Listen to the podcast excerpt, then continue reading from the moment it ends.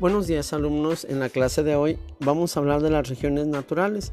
Les recuerdo que estamos trabajando en nuestro cuadernillo en la página número 35. Vamos a iniciar eh, eh, definiendo qué es una región natural.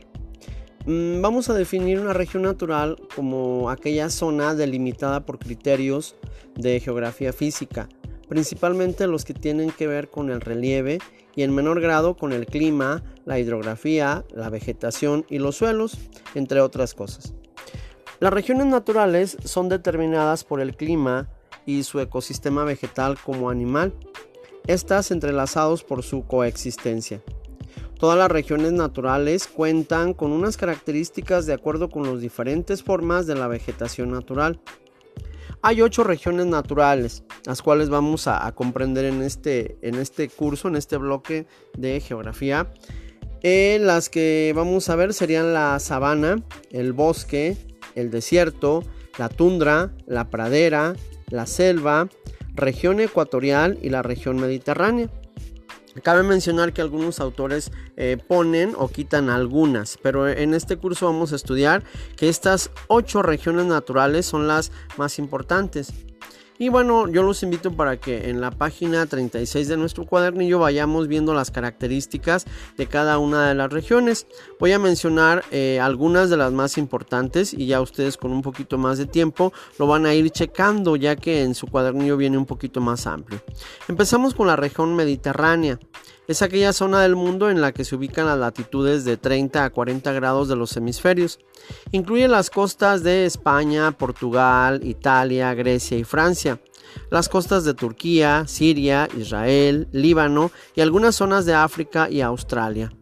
Los inviernos son suaves y el sol está presente en la mayoría del año. Eh, otra sería la región ecuatorial. Eh, en ella podemos mencionar eh, algunas eh, zonas de, del Amazonas y de América del Sur, la costa de Guinea, de Guinea de África, Malasia, Nueva Guinea, Filipinas del Sur, etc.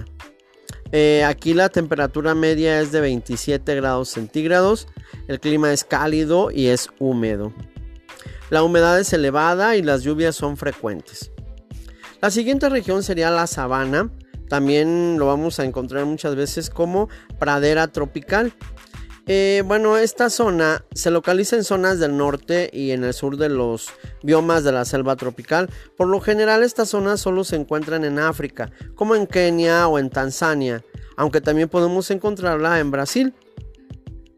En la sabana se dan dos estaciones, la estación seca, eh, llueve muy poco, y la estación mojada, donde llueve bastante.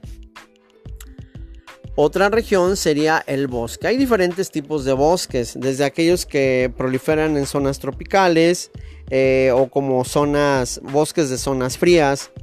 Todo tipo de bosque tiene sus propias particularidades, por lo que mm, bueno, vamos a recomendar leer con más detalle las regiones naturales del bosque o bueno, digo porque hay mucha información acerca de ello. Otra de las regiones sería el desierto, el cual es una región natural que se caracteriza por tener poca lluvia o agua. Por lo general la temperatura de los desiertos es cálida, pero en algunos lugares es fría. No hay mucha flora ni fauna en, estas regiones o en este tipo de regiones.